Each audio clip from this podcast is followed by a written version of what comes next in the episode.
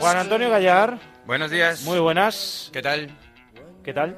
Pues muy bien. Un viernes me preguntas a estas horas qué tal. La respuesta te digo que va a ser siempre monotemática. Bien. ¿Qué tal Bien. viviste el sorteo del Mundial? Te lo tengo que preguntar el Mm, pasado viernes. Pues lo viví un poco mal porque me pilló en una siesta sensacional. Así que... Pero no era tan importante Sí, que pero iba a marcar el era- resto de tu vida. Era más importante empezar el puente sobando. Vale.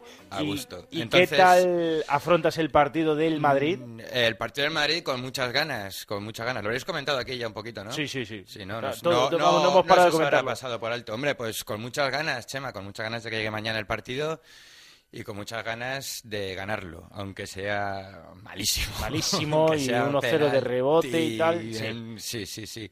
Hombre, aunque para ser justos, ya que me preguntas, para ser justos, ya que el Madrid juega sin Cristiano y sin Kaká, hombre, pues que empiecen con 2 a 0 de ventaja, va, que se lo merece.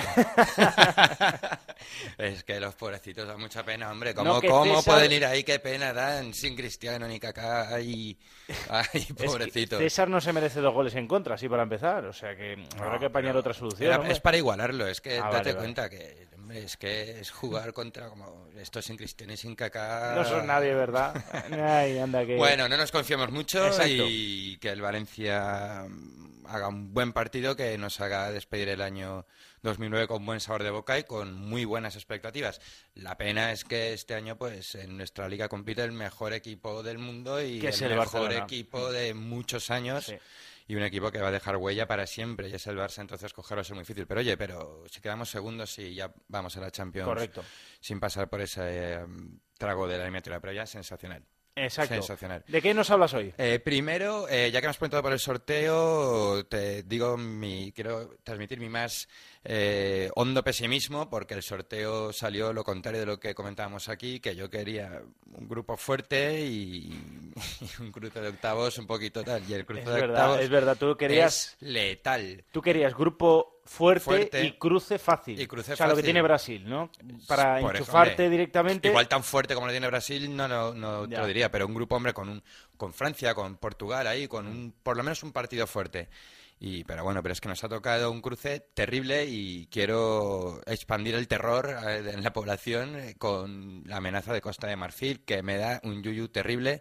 Fíjate que si me ponen ahora mismo una pistola en la cabeza y me preguntan, creo que preferiría un cruce contra Brasil que contra Costa de Marfil. Luego habría que ver cómo va el Mundial, pero ahora mismo pues, creo que me da mucho más miedo Costa de Marfil que Brasil.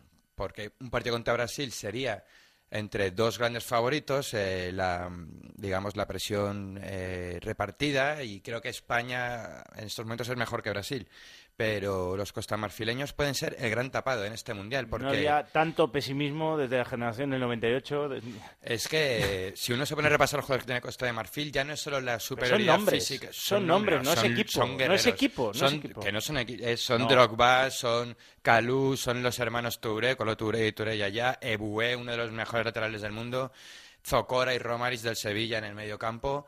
Eh, y encima... Etienne, que no juega, no está. Mm, que sí. Muy mal, muy malamente lo veo, Chema. Me han cortado el rollo de aquí hasta el mes de junio mm, totalmente del Mundial. Ya no lo Ahora quiero ver ni nada. No hablamos ya del Mundial nunca más. La siesta no te la cortaron, pero el La rollo siesta no me la cortaron, pero me desperté. Yo era una pesadilla aquello. En fin, vamos al tema de hoy, si te parece bien. Venga, Eh, fíjate, tuve yo un momento así reflexivo el otro día y pensé que si tuviéramos un momento cada uno de, de amnesia pasajera y nos dijeran, tú eres el pichichi, ¿qué, pensaríamos? ¿Que nos están insultando o que nos están diciendo algo bueno? ¿Qué? Porque pichichi es una cosa que suena así un poco rara y ya que tenemos a el Guaje Villa pues en ese momento ocupando el puesto principal ahora mismo y como gran favorito al pichichi, al trofeo pichichi de este año, pues he tenido la inquietud de querer saber y explicarle a nuestra gente que nos oye quién era Pichichi. Rafael Moreno Pichichi. ¿y el Pichichi era apellido? No. ¿Era segundo apellido o era mote? No, era mote, era mote. Era mote. Era mote de los que se ponían hace pufo más de años, porque Rafael Moreno Pichichi nació el 23 de mayo de 1892. Alucina, antes de ayer, como quien dice. En Bilbao y era sobrino, venía de una, ilus- de una familia muy ilustre, eh, porque era sobrino de ni más ni menos que uno de los grandes, de las grandes plumas de la literatura española, que era don Miguel de Unamuno. Pichichi, ¿Sobrino de Unamuno? Sí, Pichichi es sobrino de Unamuno. Sí, sí. No sé si en su De juego... lo que se entera uno en no. tu sección, macho. Ya, ya te- que me entero yo conmigo mismo también. Eh, no sé yo si se vería reflejado en su juego la agonía del cristianismo y estas cosas. Tendría una cosa así el juego de Pichichi porque como comprenderá la gente, pues archivos audiovisuales de Pichichi ni ya esta vez ni, ni YouTube ni, ni leches. Pero es una vida curiosa, una vida curiosa. Recibió el apodo de Pichichi a los 11 años porque jugaba con gente de 3 o 4 años eh, mayor que él en las calles de Bilbao y pues no soy un experto en euskera, pero deduzco que Pichichi pues debe significar algo como pequeño, no sé, Sí. cariño, suena El como guaje, el guaje, sí, puede ser, fíjate, puede ser, puede ser que sea un, el guaje, el nano, una el... traducción de guaje. Sí. Por lo menos suena cariñoso, ¿no? Lo de Pichichi, es lo máximo que podemos decir. Sí, sí, sí, sí. Eh, y muy pronto eh, ascendió hasta, hasta el de Bilbao, hasta el equipo principal del Athletic de Bilbao. En 1913 debutó en partido oficial contra el Real Madrid por, por, por 3 a 0, un partido de la Copa del Rey. En estos momentos, en estos años, no existía la Liga Española Sí, no todavía. había ligas. ¿eh? Así que los números de Pichichi se reducen a, a Copa del Rey, que tampoco se disputaba anualmente al principio, ya que eran los primeros años, y a la Liga Vizcaína. Y su super récord para aquella época fue que de 72 partidos en total que jugó del campeonato regional vizcaíno, hay que decir que en el País Vasco es donde en un principio fue de las zonas donde más caló el fútbol, Claro. por la, por la mayor influencia británica que había allí. En 72 partidos del Campeonato Regional Vizcaíno consiguió 67 goles. Y ya pasó a la gloria del equipo del Athletic Bilbao porque el 21 de agosto de 1913 fue el primer jugador en marcar un gol en San Mamés, en el partido inaugural de la Catedral de San Mamés, eh, en un partido que disputaron contra el Racing de Irún, el antecedente del Real Unión de Irún, de Irún y primer campeón de la Copa en España, que empataron a uno. Llegó a jugar con España en- cuando se asentó la leyenda de la Furia Roja en los Juegos Olímpicos de Amberes de Sí. 1920. España en esos Juegos Olímpicos eh, consiguió la medalla de plata, perdió contra los Países Bajos la final y entonces no existían los mundiales. O sea que era... Era el mundial oficioso. Claro, era el mundial oficioso, era el, el campeonato cumbre internacional de fútbol por aquel entonces. Jugó cinco partidos, marcó un gol y siguió jugando en el Bilbao en las distintas ligas y tal. Era muy curioso Pichichi porque era como una especie de antecedente del metrosexualismo del siglo XXI porque jugaba siempre con, con un pañuelo blanco anudado en la cabeza, un poco tipo Rafa Nadal, aunque vamos, no creo que lo hiciera por estar más guapo tampoco. Creo que en aquella época no se llevaban estas, esta clase de canones. De pronto, Pichichi perdió su instinto y su olfato de gol. Empezó a pasar unas rachas terribles de sequía y el público de San Mamés, ya por aquella época, en los años 20, lo pasó a ser de héroe absoluto y estandarte del Athletic de Bilbao a villano. Y empezaron a abuchearle, a criticarle, a odiarlo. Y Pichichi se retiró. No pudo soportarlo más. Y Pichichi dijo, hasta aquí hemos llegado. Y a los 29 años se retiró y cambió la zamarra rojiblanca, atención, por la de árbitro, lo cual me parece una, venganza, sí, en plan de venganza y estaría muy bien un jugador al que le critica a la gente que no cuentan con él, que pica la bucha y dice, sí, me retiro y soy árbitro. Ahora, ahora Soy. Teixeira Vitienes, vete, vas a Sí, sí. tú. Me hago trencilla y lo flipáis. Pero, pero, pero, desgraciadamente, Pichichi pudo disfrutar muy poco tiempo de su carrera como árbitro, porque tuvo una muerte trágica antes de cumplir los 30, Ah, sí. sí, a base de un mal día en que se puso hasta el fistro de ostras, No me digas. en mal estado. No me digas. Sí. Y le degeneraron en un tifus. Y falleció el 1 de marzo de 1922. O sea, Ostras, Pichichi- Pedrín. A partir de ahora, cuando escuche Pichichi, Pichichi. sabré que la, la diñó de comer ostras en mal Eh, estado. Sí, sí, sí, sí. Fíjate qué cosas. eh. Bueno, hablamos, fíjate, el 1 de marzo de 1922. Eh, En aquel momento y en aquella España comer ostras era un deporte de riesgo, por lo que se ve. porque, Sí, vamos, sí. Fíjate, hablamos de un tipo atlético, un deportista y tal, Mm. y nada. No La pasó. palmó. La palmó. Causó un terrible impacto en el, en el tiro ya en el mundo del fútbol español, que empezaba ya a estamentarse eh, como una federación.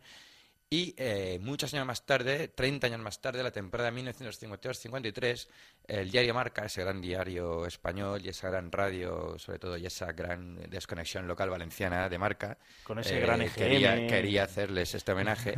Eh, radio, eh, radio Marca, no, el diario Marca, instauró el trofeo Pichichi al máximo goleador de la Liga Española. Le puso el nombre como recuerdo Mm. a este jugador de Bilbao. Y lo que es bastante curioso es que desde 1926 un busto de Pichichi se, se exhibe en San Mamés. Ha estado en distintas ubicaciones a lo largo de, de todos estos años y desde que se remodeló el estadio para el Mundial del 82 está en, en el palco presidencial y con la tradición instaurada que el primer e- el equipo que juega por primera vez en su historia en San Mamés le deposita un ramo de flores A Pichichi. al busto de Rafael Moreno Pichichi. Que no es como el del ópera. En... El de la ópera es que, es que da mal rollo. El de la ópera da, da miedo. Es Es un el de poco... Pichichi. Oye, pues el me de parece buena tradición, ¿eh? Me parece una historia curiosa, ¿eh? La Es de- una historia muy curiosa. Sí, sí, vaya que sí. La de Rafael Moreno Pichichi, en fin. Y yo quería compartirla con todos ustedes. Pichichi. Ahí queda eso. Ahí queda eso. Pasamos a nuestro murciélago con la oscuridad de hoy. ¿Cuál traes? Uno muy terrible, uno murciélago muy bien, muy bien, muy bien traído hasta lo de murciélago, porque es un señor que nació en Rumanía. De nombre Sabin, No, George, no, eh, Yika. no. No, ¿cómo se Te voy a dar una pista que dímelo, la vas a adivinar, ¿no? Tenía un nombre rumano, pero tuvo que escaparse de la dictadura de Ceausescu y luego tenía otro nombre yugoslavo. Que, que va muy mucho. Efectivamente, nos han apuntado por aquí desde la cabina. Velo, sí. Miodrag Velo de Dici Miodrag. o Miodrag Velo de Dich. Ese mejor libro de todos los tiempos que el Valencia trajo en un momento de, sensacional euforia en la temporada 92-93, cuando volvíamos a ser grandes. Y dijimos, anem a treure así lo mejor. Y lo mejor Bien. era Miodrag. Eh, Velo de Dichi, tú. El mejor líbero Del Mon. del Mon. Hombre, te- tenía unos números aplastantes, Espectaculares, espectaculares. Fue campeón de Europa con el Esteagua de Bucarest. Posteriormente se exilió. eh, Ceausescu le, le, le tildó de traidor a la patria y lo puso en busca de captura. El Esteagua que le ganó al Barça. Ah, Que... sí, sí, es que allá en final de. Sánchez Pizjuán, ese momento... eh, Momento mágico de Schuster momento, marchándose eh, cuando le Sí, cambian sí, sí. y tal del campo y se fue al hotel y eso. Esa gran lección de que no hay que celebrar los títulos hasta que no los recoges en Sí, el palco.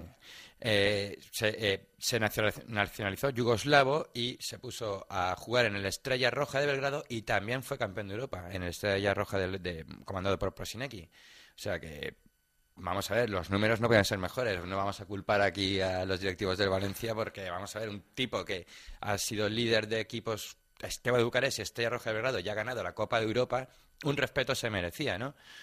Pero lo perdió rápido. Le duró muy Respeto poco. tuvo. El tuvo, al llegar tuvo, no, respeto, no. Yo creo que tuvo mm, una Admiración, auténtica sí. admiración y tenía el peluca entregado y era un tipo muy técnico, eso es verdad, y Frío, como el solo. Demasiado, demasiado frío porque resultó que la defensa valencianista eh, con de Velodevich como cierre, por cierto, uno de los últimos libros, porque yo creo que el uso del libro empezó a terminar por... ¿Sabes por después quién ha jugado de libero? ¿Quién? Fernando Gómez. Jugó unos partidos de, de libero. Bueno, no me Pero uno o dos, poquitos. Ahora no recuerdo, ¿eh?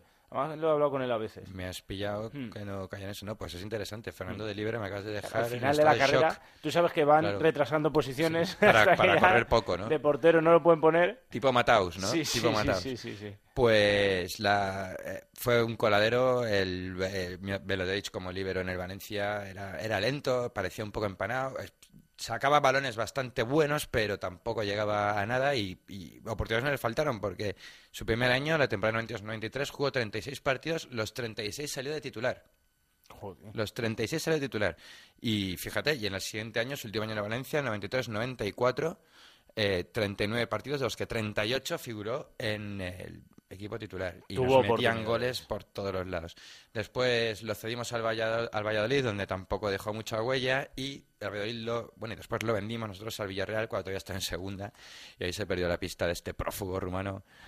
Y mejor libro de todos los tiempos hasta que visto la zamarra del murciélago. Correcto. En fin, bueno, a ver si tenemos suerte mañana. Un abrazo, Juan Antonio. A vosotros. People are strange when you're a stranger. Faces look ugly when you're alone. Women seem wicked when you're unwanted. Streets are uneven when you're down, when you're strange. Faces come out of the rain when you're strange.